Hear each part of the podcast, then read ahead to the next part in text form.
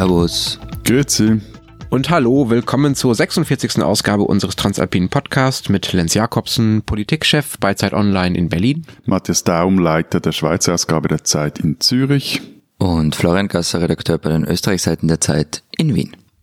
Unsere zwei Themen diese Woche haben eigentlich gar nicht so viel mit unseren Ländern zu tun. Sie spielen quasi im Ausland, nämlich einerseits der Brexit und zum zweiten Liechtenstein wird 300 Jahre alt. Was wissen wir eigentlich über das Land? Vorab noch der Hinweis auf unsere Mailadresse. Sie können uns schreiben unter alpen.zeit.de. So, nun aber zum ersten Thema. Es ist immer noch nicht entschieden, wie genau die Briten eigentlich aus der EU austreten. Klar scheint nur, dass sie das überhaupt irgendwie mal tun, wahrscheinlich Ende März. Wir wollen darüber reden, was das für unsere Länder bedeutet, wie die davon betroffen sind, wenn Großbritannien die EU verlässt. Äh, wo, wobei ich finde, das Interessanteste bei uns drei ähm, die Schweiz, weil eigentlich, Matthias, müsstet ihr den Briten ganz gut erklären können, wie das so funktioniert, so eine europäische Existenz ohne EU, oder? Also für die Briten waren wir Schweizer, also neben den Norwegen in den vergangenen Jahren auch immer wieder ein, ein Vorbild oder so ah, okay. ein, ein, ein Fall, auf den sie immer wieder mal geschaut haben. Gab da auch einige Artikel zu in, in der englischen Presse.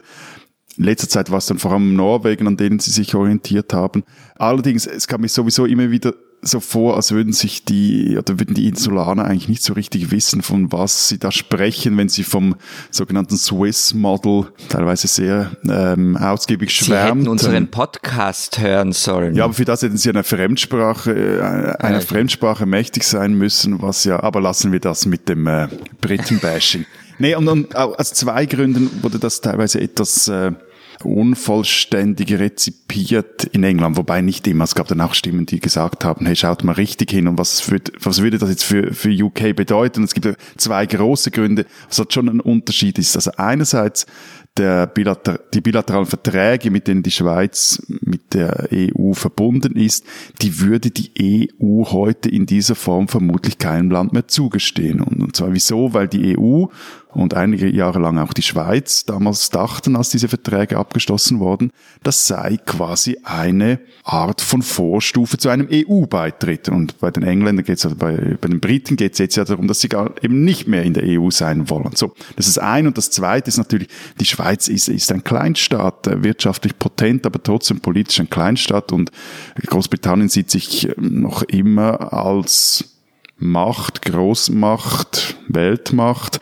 und äh, denen war nie so richtig klar, dass die Schweiz in Brüssel ein Katzentisch da sein hat. Du meinst, die wollen nicht neben dem Schweizer Repräsentanten? Nein, nein, nein, äh, Katzentisch da sein. Das, das, meint halt wirklich, dass die, die, die Schweiz kann in, in Brüssel teilweise mitdiskutieren bei in gewissen Fragen, also zum Beispiel so in Schengen-Ausschüssen oder so. Aber wenn es dann hart auf hart geht oder wenn es dann darum geht, wirklich was zu entscheiden, dann hat die Schweiz einfach nichts zu sagen, sondern hat sich dann dem anzupassen. Okay, jetzt hast du ein Argument genannt, warum es die Schweiz äh, in der EU gar nicht so leicht hat und gar nicht so viel Macht hat, nämlich das Katzentisch-Dasein und das andere Argument, dass sie eigentlich doch ganz gute Verträge haben. Also ein Pro-, ein Kontra-Argument sozusagen für den Status der Schweiz in der EU. Was glaubst du denn, wie werden die Briten am Ende abschneiden? Werden die es besser oder schlechter haben im Verhältnis zur EU, als die Schweiz es jetzt hat? also so wie, also Stand jetzt hat es die Schweiz besser, weil wir haben funktionierende Verträge mit der EU. Auch wenn das mit diesem neuen Rahmenabkommen jetzt hart, das äh, die EU und die Schweiz, oder vor allem die EU abschließen will. Und auch wenn die EU droht, wenn das Rahmenabkommen nicht kommt, wir haben darüber auch schon in unserer Sendung diskutiert, dann äh, würde sie die laufenden Verträge nicht mehr erneuern, was langfristig dazu führen wird, dass aus dem bilateralen Leeres Recht wird. Aber, aber Matthias, das sind doch ähm, ähm, zwei Dinge, oder? Also auf der einen Seite dieses, dieses Vertragswerk, das die EU und die Schweiz miteinander verbindet, das ist über viele Jahre entstanden und du hast selber gesagt, das wird die EU auch niemand anderen mehr geben. Wir haben ja schon mal drüber geredet, über, einen hypothetischen Exit, ähm, wenn Österreich einen Deal wie die Schweiz kriegen würde, was de facto nicht passieren würde. Und das andere ist aber, dass euer Verhältnis zur EU irgendwie immer so, so ein bisschen wackelig ist, oder? Ja, also was ja, wackelig heißt halt, dass es halt nicht, äh, das ist halt immer so. Wenn, wenn du verheiratet bist, dann ist sehr viel geklärt und da musst du auch lange Zeit, zumindest bis du mal richtig Krach hast und dich scheiden lassen willst, eigentlich nicht mehr drüber diskutieren. Wenn und du halt ihr habt eine eingetragene Partnerschaft. Oder Casual Dating? Nein, nein, nein, nein, nein, nein, wir haben nicht mal eine eingetragene Partnerschaft, sondern wir haben so den Weg gewählt, in dem du Anwälten sehr viel Geld zahlst, in dem du jede Kleinigkeit halt individuell ähm, regelst und da bleiben halt gewisse Lücken immer offen und gewisse Dinge lassen sich halt nur in einer Ehe regeln und nicht sonst und von dem her bis zu einem gewissen Grad wackelig, aber äh, mehr oder weniger stabil. Stand jetzt. Nur eben jetzt ist halt auch für die Schweiz eine neue Situation wegen dieser Diskussion über das Rahmenabkommen und da ist jetzt für die Schweiz die interessanteste Frage eigentlich, wie enge Handelsbeziehungen erhalten die Briten ohne Personenfreizügigkeit? Das ist mhm. so der, der, der, die springende Frage, die jetzt auch hier in der Schweiz recht viele interessiert. Und dann würden die Schweizer auch versuchen nachzuverhandeln, wenn sie bei den Briten was sehen, was sie auch haben wollen, was sie irgendwie als unfair empfinden? Also Stand jetzt ist es so, es liegt, dieses Rahmenabkommen liegt auf dem Tisch. Das äh, ist jetzt auch mal übersetzt, glaube ich, ist jetzt sogar mal übersetzt worden, lag vorher nur in, in einer französischen Version vor. Ähm, und Stand jetzt ist so, dass die EU das den Schweizern dasselbe sagt wie den Briten. Äh, der Kollege Gasser wird sagen, geht scheißen. Also ihr könnt nicht mehr mit uns äh, diskutieren, das ist das Abkommen, das haben wir jetzt so untereinander beschlossen. Also untereinander meint äh, Ich würde das EU, natürlich nie so yeah, sagen. Die, die EU und die Schweizer Vertreter und that's it. Also ihr müsst jetzt mit dem zurande kommen. Es ist aber eine ähnliche Situation wie jetzt wie mit den Briten, dass natürlich beide Seiten ein Interesse haben, dass da was zustande kommt. Der Brexit wird ja nicht nur für Großbritannien Konsequenzen haben, sondern auch äh, für unsere Länder ganz direkt, abgesehen davon, dass äh, die Schweiz sehr genau darauf guckt, was da äh, zwischen London und Brüssel verhandelt wird, weil sie selber gerade auch verhandelt. Es gibt ja auch Konsequenzen, die Österreich und die Schweiz und Deutschland direkt betreffen vom Brexit. Aber Matthias, dadurch, dass ihr nicht in der EU seid, dürfte das bei euch ja eigentlich nicht so eine große Rolle spielen, wie zum Beispiel in Österreich, die ja EU-Mitglied sind, oder? Nein, eigentlich nicht unbedingt, weil äh, die Beziehungen zu Großbritannien, die laufen heute vor allem über die EU. Und deshalb braucht auch die Schweiz ein neues Vertragswerk mit den Briten. Das hiesige Außenministerium spricht so von einer sogenannten Mind the Gap Strategy, die sie etabliert habe. Und ähm, der hat sich zwar recht kurz schon nach dem Brexit-Referendum aufgesetzt. Ist aber natürlich immer sehr viel Kaffeesatzleserei dabei, was jetzt da passiert. Aber es gibt jetzt zum Beispiel ein neues äh, erstes Abkommen für den Luftverkehr. Das wurde Mitte Dezember unterzeichnet, damit die fast 60.000 Flüge, die jährlich von der Schweiz äh, nach Großbritannien gehen, ähm, auch immer noch landen und starten können. Gibt also nur noch mehr Flüge aus der Schweiz nach Deutschland. Oder dann war Großbritannien 2017 der sechs wichtigste Absatzmarkt für Schweizer Warenexporte, im Umfang von 11,4 Milliarden Franken und der achtgrößte Markt für Warenimporte waren 6,1 Milliarden Franken. Also da geht es schon um einige zünftige Beträge und es liegt jetzt auch in Bern und in London ein neues Freihandelsabkommen unterschriftsbereit in den Schubladen. Und wenn es also am 29. März zum harten Brexit kommen sollte, sollte so äh, die Idee der Handel zwischen der Schweiz und UK nicht zusammenbrechen. Und es gibt ein anderes Abkommen, das auch eigentlich fertig verhandelt ist. Da geht es um die Rechte der eigenen Staatsbürger in den jeweils anderen Ländern, dass die nicht einfach plötzlich da nicht mehr wissen, was sie eigentlich noch tun dürfen oder rausgeschmissen werden. Also, bei uns ist es relativ ähnlich. Ähm, also es sind so, dass Großbritannien der, der wichtigste Handelspartner für Österreich wäre. 2017 gingen 2,8 Prozent unserer Exporte dorthin und rund 1,7 Prozent unserer Importe kamen von dort. Das ist jetzt nicht nix, es ist schon unter die Top 10 Handelspartner, aber es ist jetzt auch nicht gigantisch. Ähm, es gibt halt so, so einzelne Bereiche, die es schmerzhaft treffen könnte. Also zum Beispiel die Autozulieferer in der Steiermark, die haben schon etwas Bammel. Andererseits könnten die auch davon profitieren, dass das britische Autobauer Teile ihrer Produktion dorthin verlegen. Das ist übrigens schon passiert. Also zum Beispiel Jaguar lässt Modelle in der Steiermark montieren. Und alles andere, ähm, ja, wie Matthias gesagt hat, das ist schon ein bisschen Kaffeesud lesen auch. Ja, Ja, okay. Also in Deutschland ist es natürlich auch noch überhaupt nicht so wirklich klar, wie genau die Schäden sind, aber man kann zumindest ganz gut ermessen, wie groß der Bereich ist, der von dem Brexit irgendwie betroffen sein wird. Und das ist ganz schön krass. Das liegt natürlich einerseits daran, dass Deutschland einfach ein größeres Land ist als eure Länder. Das liegt aber auch ähm, daran, dass Großbritannien tatsächlich sehr wichtig ist für Deutschland als Handelspartner. Also bei den Exporten liegt Großbritannien auf Platz drei. Ja, also acht Prozent aller Exporte gehen nach Großbritannien. Bei den Importen sind sie weiter, weiter, weiter drunter. Aber insgesamt gibt es ein Handelsvolumen von 120 Milliarden Euro. Das ist schon ganz schön krass. 750.000 Jobs hängen in Deutschland angeblich davon ab, wie der Handel und das Geschäft mit Großbritannien so funktioniert. Und es gibt eine Studie der EU, die versucht hat, die 50 Regionen in Europa zu identifizieren, außerhalb Großbritanniens, die am stärksten betroffen sein werden vom Brexit. Und 41 dieser 50 Regionen liegen in Deutschland. Da ist vor allen Dingen noch ein bisschen, ja, das ist ganz schön krass. Es liegt daran, dass Deutschland halt industriell so stark ist und die Industrie äh, am stärksten vom Brexit betroffen wäre. Wahrscheinlich also die Welche Region Regionen sind das? Ruhrgebiet, ne, also Dortmund, Essen, Duisburg die Region, Köln, Hamburg, Berlin und Darmstadt. Das sind die, die am, die ganz weit vorne sind in dieser europaweiten Statistik. Und das liegt daran, dass dort besonders viele Unternehmen sitzen, die eben sehr viel nach Großbritannien exportieren. Und insgesamt gehen die Studien davon aus, dass bei einem Weich-Brexit, also wenn es noch irgendeine Art von Abkommen gibt, auch wenn es ja momentan im Parlament in Großbritannien keine Mehrheit dafür gibt, dass bei einem weichen Brexit die Wirtschaftsleistung in Deutschland so um 0,1 bis 0,3 Prozentpunkte zurückgeht. Das ist jetzt nicht so wahnsinnig viel. So einen Rückgang hatten wir Ende letzten Jahres auch schon mal. Aber es sind halt schon ein paar Milliarden Euro, ja. Und das finde ich, finde ich schon ganz schön ordentlich. Und wenn es einen harten Brexit gibt, dann wird es alles noch viel schlimmer. Das heißt dann? Naja, das heißt, dass man so ungefähr mit einem halben Prozentpunkt Rückgang rechnen kann, so ungefähr sieben Milliarden Euro sind so ein paar Studien, die sagen, gibt es dadurch Einbußen in der deutschen Wirtschaft. Und man kann sich ja auch sehr bildlich vorstellen, was da passiert, wenn es einen harten Brexit gibt, was das bedeutet für die vielen Unternehmen. Du kannst dir das wirklich vorstellen? Ich kann mir das vorstellen, ja. Ich kann mir das total. Okay. Also na klar, es ist ja, ein, man kann sich ja einfach mal eine Grenze angucken zum Beispiel. Es gibt ein sehr schönes Beispiel vom Geschäftsführer des Deutschen Industrie- und Handelskammertages. Das ist so eine Art Zwangsarbeitgeberverband in Deutschland. Und der hat mal. ja, da müssen wir auch nochmal drüber reden. Wenn man in Deutschland Unternehmer ist, ähm, muss man Mitglied in der Industrie- und Handelskammer werden. Ja, das man ist bei uns auch so. Ihr seid ja. lustige Länder, aber egal, ja. Auf jeden Fall der Geschäftsführer des Industrie- und Handelskammertages, der hat mal sich das Beispiel Dover angeguckt und durchdekliniert. Dover ist diese britische Grenzstadt, wo die ganzen LKWs und Züge aus Europa, also aus Frankreich ankommen. Und da fahren jeden Tag 10.000 bis 12.000 LKWs über die Grenze. So, wenn es einen harten Brexit gibt, muss jeder dieser LKWs kontrolliert werden, weil es ja kein Freihandelsabkommen mehr gibt und die Leute irgendwie gucken müssen, was in diesen LKWs drin ist, die da über diese Grenze gehen. Bisher sind die einfach durchgefahren.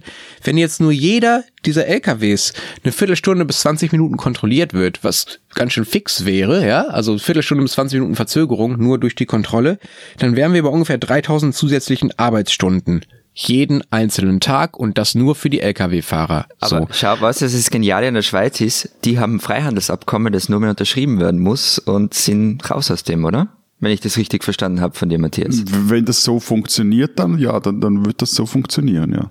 Nur, also dann, nur, der Punkt ist einfach, wenn die Lastwagen sich in Dover und Galle stauen, dann kommen sie auch nicht in die Schweiz. Also gibt es keine eigene Spur für die Schweiz. Man könnte die LKWs verplompen, so wie damals den Zug mit, mit Lenin drin. Ne? Der fährt dann einfach durch von London nach Zürich. Wobei genau, genau solche Dinge mich ja immer wieder daran zweifeln lassen, ob es dann wirklich zu einem, äh, ob der, der Hard, auch ein Hard Brexit dann wirklich so hart ist, wie er auf dem Papier aussieht, weil ich mir ehrlich gesagt nicht vorstellen kann, dass irgendeine der beteiligten Parteien Interesse hat, so ein Chaos und sein, auch nur ein Lastwagen-Chaos anzurichten. Es gibt, ja, ja, es gibt ja da auch eine, eine lustige Geschichte, die habe ich, glaube ich, mal erzählt. Nach 9-11 gab es ein neues europäisches Sicherheitsabkommen äh, oder, oder wollte die EU strenger die Außengrenzen kontrollieren. Und die Schweiz galt da plötzlich als Außengrenze. Und das hätte genau auch so ein Lastwagenchaos verursacht, weil da jeder Lastwagen hätte durchleuchtet werden müssen. Und so in, in einer, und die EU hat in der Schweiz damit gedroht, dass sie das, da ging es auch wieder mal darum, dass man das irgendwie erneuern musste. Und da wurde dann in einer Hauruck-Aktion Situation wurde das dann irgendwie angepasst und weil alle sich einig waren, also wir haben nichts davon, wenn sich in Giasso oder in Basel am Zoll einfach auf der einen oder anderen Seite die LKWs kilometerlang stauen. Das stimmt alles total, was du sagst, äh, Matthias. Nur ich bin mir nicht so sicher, ob dieser Vernunftappell, ob der noch so wirklich funktioniert. Und zwar erstens, und zwei Beispiele dagegen. Erstens haben auch alle vor dem Brexit-Votum gesagt, ja, ja, die Briten, da wird doch kein Interesse daran haben, so unvernünftig zu sein, aus, aus, aus der EU auszusteigen. Ja, auch da hat diese, ja, ja, ihr werdet schon vernünftig bleiben, Argumentation nicht wirklich funktioniert. Und das andere ist, es gab ja durchaus Grenzkontrollen in den letzten Jahren, nämlich zwischen uns. Flüchtlingskrise, genau, zwischen uns, ja, also Österreich und Deutschland an der Grenze, da wurde kontrolliert, damit keine bösen Flüchtlinge drüber laufen. Und da haben auch alle gesagt, das könnt ihr doch nicht machen, das zieht die Wirtschaft runter. Und es wurde doch gemacht. Es gibt sogar eine bayerische Grenzpolizei wieder mittlerweile, ja, und da haben auch alle argumentiert, argumentiert, das wird die LKWs aufhalten. Ja, egal, haben sie Wobei, trotzdem gemacht. wobei, das war schon was anderes, wie jeden einzelnen LKW so zu durchleuchten, wahrscheinlich, dass es eine Viertelstunde dauert. Das stimmt. Und das jeden Tag 24 Stunden. Und, und mein Argument wäre nicht mal so sehr ein Vernunftargument, da habe ich auch teilweise den Glauben verloren, sondern einfach die Macht des Faktischen, wenn dann mal diese LKWs kilometerlang stehen, was dann? Dass solche Dinge halt Ja. dann auch wiederum Politik machen. Ja, ich bin sehr gespannt, was passiert, wenn man Bilder von LKW-Schlangen an europäischen Außengrenzen plötzlich sieht, ob das mehr bewirkt als die ähm, Bilder von Flüchtlingsbooten auf dem Mittelmeer. Na mal schauen. Ähm, Gibt es denn noch etwas, was eure Länder durch den Brexit äh, gewinnen würden? Seid ihr Brexit-Gewinnler? Es gab die Hoffnung, äh, wir wollten die Arzneimittelagentur haben, die in London war. Es hat dann aber nicht geklappt. Die Ähm, europäische Arzneimittelagentur, ja, ja, genau, meinst du? genau. Okay. Ähm, also das hat nicht geklappt. Ist, wie vorher erwähnt, es gibt schon ein bisschen die Hoffnung, dass, dass manche Unternehmen, die von der Insel absiedeln wollen, dann nach Österreich kommen könnten. Ähm, aber mal schauen. Also ich, ich glaube nicht, dass es große Brexit-Gewinnler überhaupt geben wird. Nee, glaube ich auch unterm Strich nicht. Also in Deutschland gibt es zumindest in Frankfurt, äh, der Bankenmetropole hier in Deutschland, die Hoffnung, dass dann die ganzen Banken übersiedeln aus der City in London. Und da gibt's auch tatsächlich schon erste ganz konkrete Pläne von US-Banken, so Bilanzsummen in Höhe von mehreren hundert Milliarden Euro nach Frankfurt umzuziehen. Aber das sind halt erstmal nur Bilanzsummen. Da muss man mal schauen, wie viel Arbeitsplätze äh, und wie viel Steuern dann wirklich nach äh, Frankfurt mitwandern. Wie ist denn bei euch so die Stimmung im Land? Es gab jetzt äh, in dieser letzten Brexit-Eskalation zumindest in Deutschland so ein paar Leute in der Politik, die gesagt haben, ja, mein Gott, wenn die in Großbritannien sich mit diesem, auf diesen Vertrag nicht einlassen können, der da ausgehandelt wurde, dann machen wir halt irgendwie einen neuen, dann müssen wir denen jetzt irgendwie nochmal entgegenkommen. Gibt es da so ein bisschen... Nein, gibt's nicht. Nee, überhaupt nicht. Also Sebastian Ganz harte Kurz, Hand. Nein, Sebastian Kurz hat Anfang der Woche gesagt, also man kann den Brexit-Termin vielleicht ein bisschen nach hinten verschieben. Ähm, er sagt dann aber auch, jetzt sind einmal die Briten am Zug, eine klare Strategie herzuzeigen, was, wie es nun weitergehen soll. Und er stellt auch die Route ins Fenster und sagt, wir sind auf einen No-Deal-Brexit vorbereitet. Angesichts der vorgeschrittenen Zeit sage ich jetzt nur noch Order. Du willst britischer Parlaments, äh, wie, heißt es, Präsident werden, der da rumbrüllt? Speaker, das ist, das ist ein Karriereziel. Das ist ein Karriereziel. Yoga, Zen. Diese Österreicherin sollten Sie kennen. Vergangene Woche hat Lenz das Sprüchlein aufgesagt, das für viele Parteien eine politische Handlungsanleitung ist. Hast du einen Opa, schick ihn nach Europa. Nun, wenn man sich die österreichischen Spitzenkandidaten für die EU-Wahl ansieht, dann ist der Satz bittere Realität. Altgediente Parteikader, Männer um die 50 oder darüber. Mit einer Ausnahme, Claudia Gamon.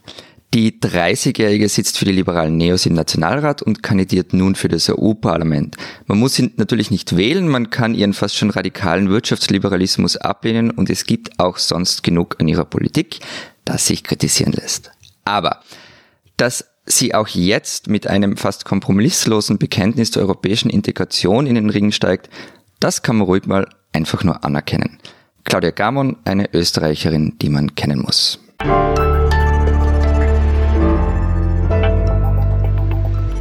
Unser zweites Thema diese Woche bei Servus Grüezi Hallo. Wir haben Hörerinnen und Hörer in Liechtenstein, die sich zu Recht darüber beschwert haben, dass wir das Land immer dann vergessen, wenn wir von deutschsprachigen Ländern reden. Und was sollen wir sagen? Sie haben total recht. Das wollen wir in dieser Woche ändern. Und wir haben einen guten Anlass, nämlich am 23. Januar, also quasi jetzt, diese Woche, feiert das Fürstentum Liechtenstein seinen 300. Geburtstag. Und wir wollen darüber sprechen, wie wir eigentlich auf dieses kleine Land blicken und was wir überhaupt davon wissen. Gib bitte Hörerwunsch. Pille Palle. Ich wollte nett Matthias- sein. Matthias wollte einfach nur irgendwann mal über ein Land reden, das das Frauenwahlrecht nach der Schweiz eingeführt hat, nämlich 1984. Ernsthaft? Das erstaunt mich Ja, jetzt ja. aber nicht. Ich, aber wobei eben, also ich meine, ein Land, das sich von einem Fürst regieren lässt, come on, also das, das kann doch niemand ernst nehmen. Und dann haben sie nicht mal eine eigene Währung, sondern wir liefern ihnen unseren Franken und sie haben keine eigene Geburtsabteilung. Die, die jungen Monarchisten, die kommen in der Schweiz oder in Österreich zur Welt.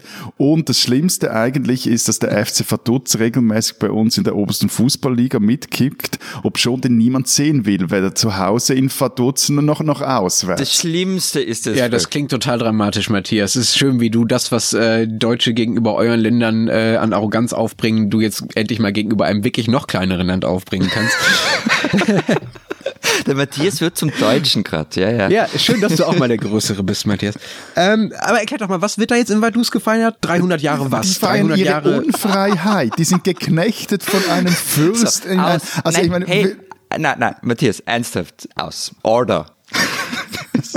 Oder Nein, ich habe ja zur Vorbereitung im Gegensatz zu euch äh, wirklich was gemacht und habe mit einem äh, alten Studienfreund telefoniert, einem Liechtensteiner, ähm, der seit einigen Jahren nun beim Liechtenstein-Institut arbeitet, so ein Think Tank. Wieso wundert es mich nicht, dass der Österreicher äh, wieder mit einem anderen Monarchisten verbandelt ist? Aber wurscht, So. ich höre dir jetzt mal zu. Und, und, na, und was er zu mir gesagt hat, also wir haben relativ lang gesprochen und er hat zu mir gesagt, hey, wir sind ein echter Staat, nehmt uns als Staat auch ernst. Also ja, wir sind ein Fürstentum, aber am Ende des Tages sind wir einfach ein kleiner, aber ein normaler Staat.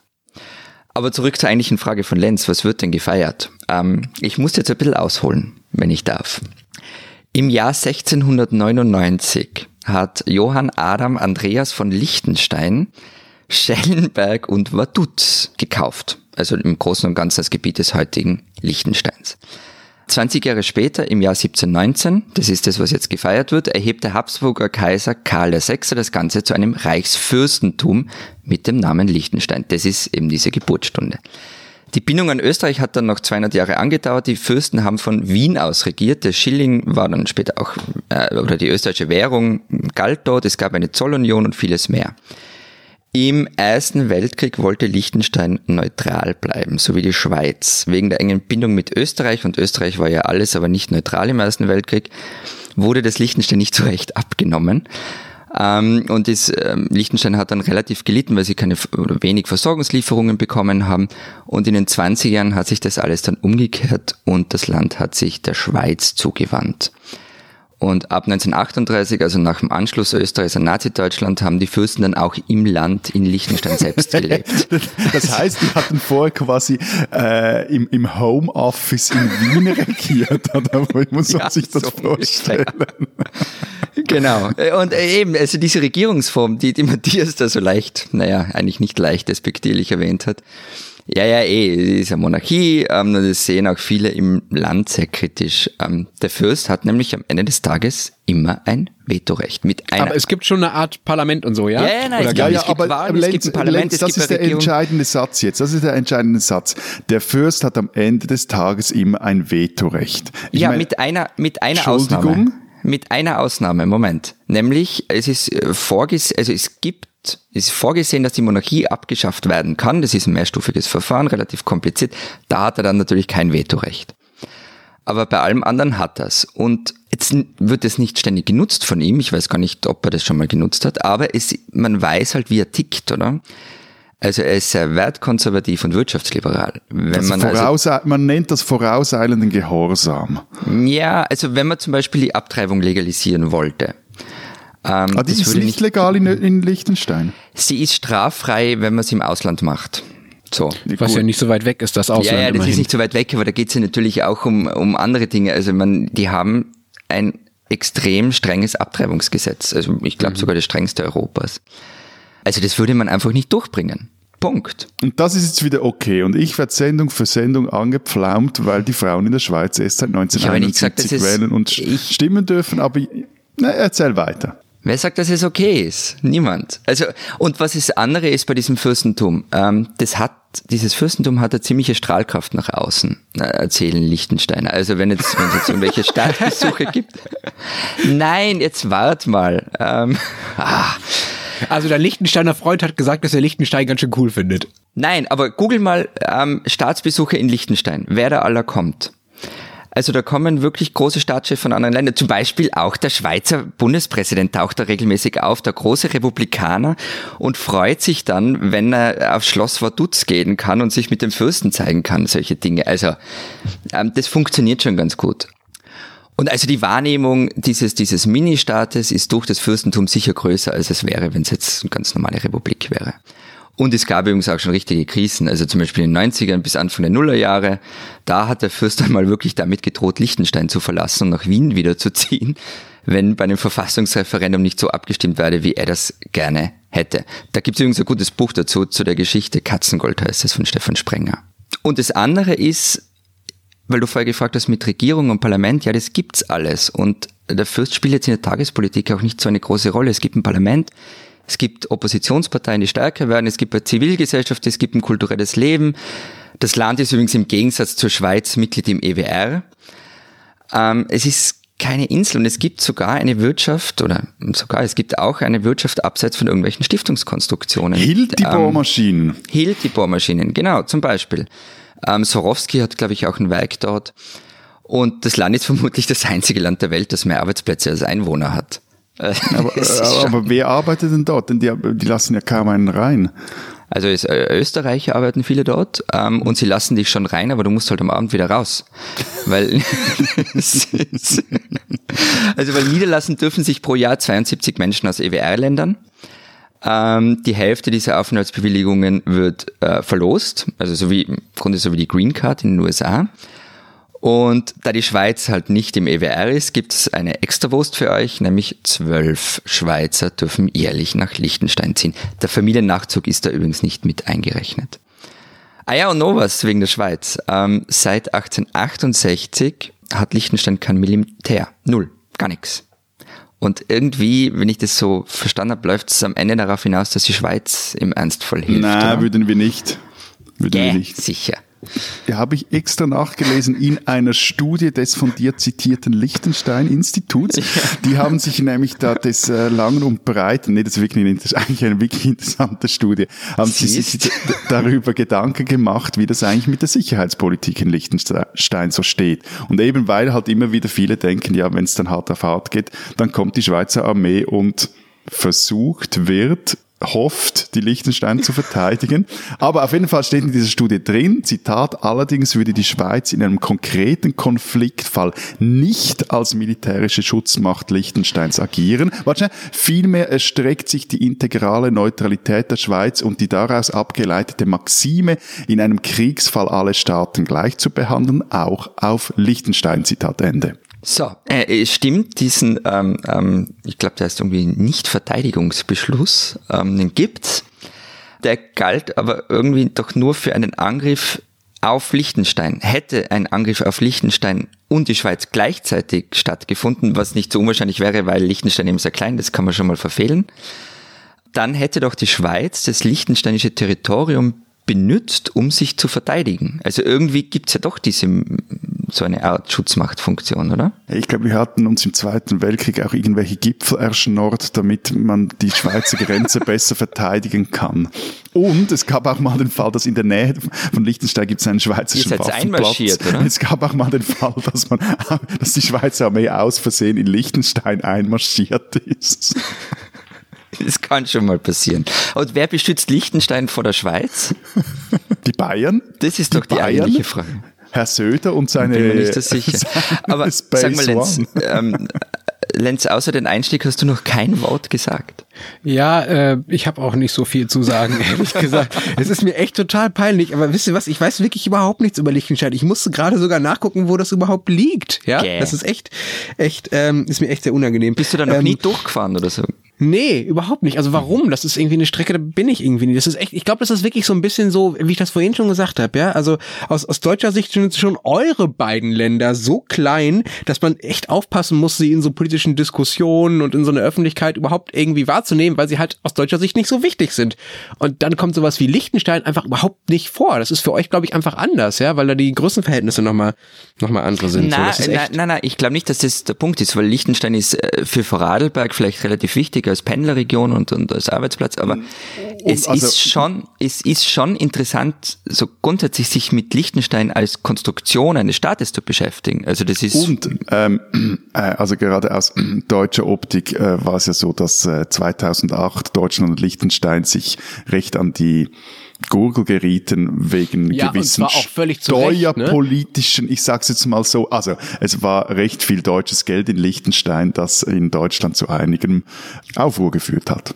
Völlig zu Recht, weil ich habe mir jetzt natürlich dann doch ein bisschen was angeguckt zu Liechtenstein. Wenn ich das richtig sehe, ist das so die kleinere, radikalere Version von der Schweiz, oder? Ja, also krasses Bankgeheimnis, krass niedrige bis gar keine Steuern, dadurch unglaublich reich, aber irgendwie auf Kosten äh, externer, also ausländischer Produzenten, kann man so sagen. Also das äh, Vermögen wird eigentlich im Ausland erwirtschaftet und wie hast Florian das immer so schön gesagt, und in Liechtenstein sitzen halt die Wegelagerer. Ähm, so hast du es ja über die Schweiz gesagt und greifen halt ein bisschen was ab. So, das war jetzt mein Gepöbel gegen Liechtenstein. Deshalb finde ich nämlich, war damals dieser Streit aus deutscher Sicht auch total verständlich. muss halt ja, nur kurz, zu, jetzt muss ich trotzdem Liechtenstein nochmals verteidigen. Also die haben ja ihren Finanzplatz noch vor der Schweiz radikal umgebaut. Also ich wollte gerade ja, sagen, das, das Geschäftsmodell stimmt. funktioniert auch nicht mehr in Liechtenstein. Liegt vielleicht auch an den Machtverhältnissen. Ne? Das ist irgendwie, wenn Deutschland kommt und sagt, mach, mach mal was, dass Liechtenstein da ein bisschen weniger entgegenzusetzen was jetzt Deutschland hat. Mäßig sympathisch macht, aber das ist eine andere Geschichte. Das stimmt, das stimmt, das stimmt. Da hat Deutschland auch einfach seine Macht ausgespielt gespielt. Das kann man auch, das kann man auch kritisieren, völlig zu Recht. Was ich aber super sympathisch finde, liebe Lichtensteiner, ist, wie ihr denn diesen konkreten 300.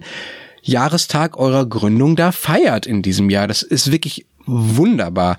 Am 18. August ist der sogenannte Staatsfeiertag und alle Lichtensteiner sollen da gemeinsam das Jubiläum feiern. Das ist erstmal nichts Besonderes, außer dass das wirklich wörtlich gemeint ist. Die treffen sich nämlich alle an einem Ort oder haben zumindest die Chance dazu. In Lichtenstein wohnen 38.000 Menschen und im Städtle von Vaduz, das ist so eine Art Innenstadt da in der Hauptstadt von Liechtenstein, können die sich alle treffen. Da ist genug Platz für alle. Dadurch soll, jetzt zitiere ich die Veranstalter, das Wir-Gefühl gestärkt werden und der Leitgedanke vermittelt werden, Teil eines Ganzen zu sein. So heißt es in der Ankündigung.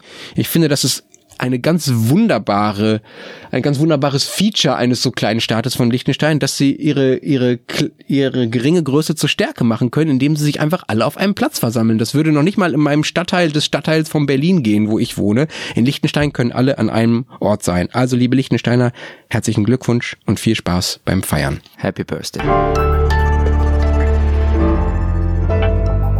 Die spinnen, die Deutschen.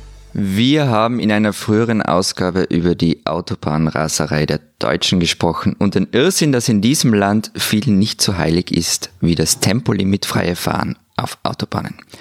Nun haben sie mir einen Gefallen getan und das Ganze aufs Schönste bestätigt, weil nämlich eine Verkehrskommission, die das Bundesverkehrsministerium selbst eingesetzt hat, unter anderem vorgeschlagen hat, über ein generelles Tempolimit zumindest mal zu sprechen. Und die Deutschen drehen durch. Der Vorsitzende der FDP, Christian Lindner, raunte, das Tempolimit sei nur ein Symbol. Der passionierte Porsche-Fahrer vermutet eine Intrige, dass, dass nämlich die Bundesregierung absichtlich die Mobilität einschränken wolle und meint, so bringt man Millionen Menschen dagegen auf und beschädigt eine Schlüsselindustrie. Wir brauchen Innovation statt Umerziehung, hat er getwittert. Allen Ernstes. Besser war da auch nur noch der Verkehrsminister Andreas Scheuer von der CSU. Der pöbelte nämlich rum und meinte, ein allgemeines Tempolimit sei gegen jeden Menschenverstand gerichtet. Liebe Deutsche, eure Raserei ist irrational, deppert und ist spinnt's.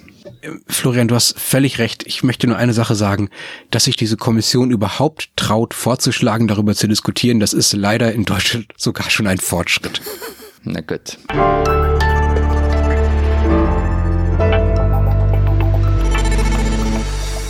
Das war's diese Woche mit der 46. Ausgabe unseres Transalpinen Podcasts. Wenn Sie mehr erfahren wollen über die Schweiz und Österreich, dann lesen Sie die Zeitausgaben aus Zürich oder Wien, digital oder online. Diese Woche haben wir unter anderem ein Spaziergang-Interview mit Hans Weiß, dem Doyen des Schweizer Landschaftsschutzes im Blatt. Und bei uns beschäftigt sich Judith E. Innerhofer in einem eindrücklichen Text mit den Frauenmorden, über die das ganze Land derzeit spricht. Und wenn Sie wissen wollen, was in Deutschland los ist, lesen Sie einfach weiter die Zeit und Zeit online. Bis dahin, bis nächste Woche sagen wir.